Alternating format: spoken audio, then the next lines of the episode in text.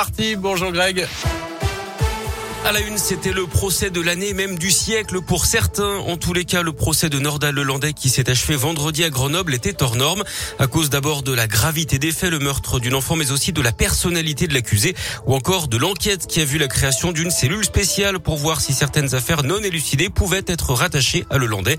Et puis, il y a eu la taille du procès, 15 jours d'audience, des dizaines de témoins, des centaines de journalistes, mais aussi un public nombreux et assidu.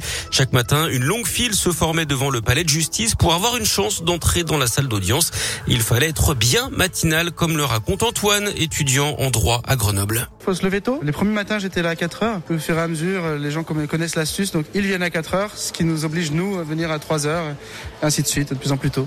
Moi, je suis étudiant en droit, donc euh, déjà d'un premier aspect, euh, forcément, euh, étant donné qu'on fait du droit pénal, on, on, veut illustrer un petit peu nos cours avec cet aspect pratique.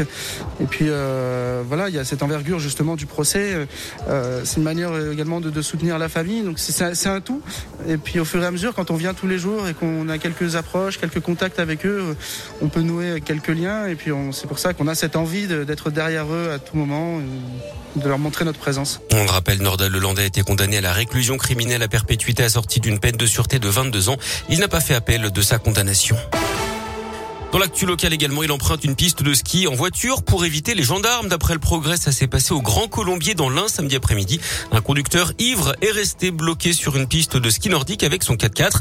Il voulait donc éviter les grands axes pour ne pas tomber sur un contrôle des militaires. Un pisteur venu les aider a été pris à partie physiquement par les occupants du véhicule, trois adultes et trois enfants. Il a reçu des menaces de mort et a même été frappé au visage. Lui et la station vont porter plainte tout comme le conducteur qui reproche d'avoir laissé les enfants dans le froid pendant l'altercation. La station est restée fermée hier. Elle le restera également aujourd'hui.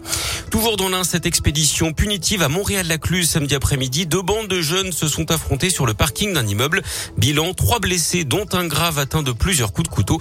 La victime a été évacuée vers un hôpital lyonnais. Ses jours ne sont pas en danger. Le motif de la bagarre proviendrait d'un différent après un match de foot. L'enquête se poursuit pour identifier le ou les auteurs des coups. L'actu sport, c'est le foot justement et la très belle soirée des Clermontois qui ont fait chuter l'Olympique de Marseille au Vélodrome hier soir. Victoire des Auvergnats 2-0 grâce à des buts de Bayo et d'Alevina. Un peu plus tôt, Saint-Etienne avait partagé les points avec Strasbourg, deux partout. Samedi, l'OL avait également fait match nul avec Lens, un partout. Au classement, Lyon est 8e, Clermont 15e, Saint-Etienne 16e, mais avec un point d'avance seulement sur la dernière place occupée par Bordeaux.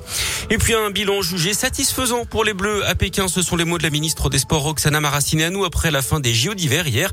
14 médailles, c'est une de moins que le total de Sochi en 2014 et Pyeongchang en 2018. À noter que la moitié des podiums proviennent du biathlon. Merci beaucoup.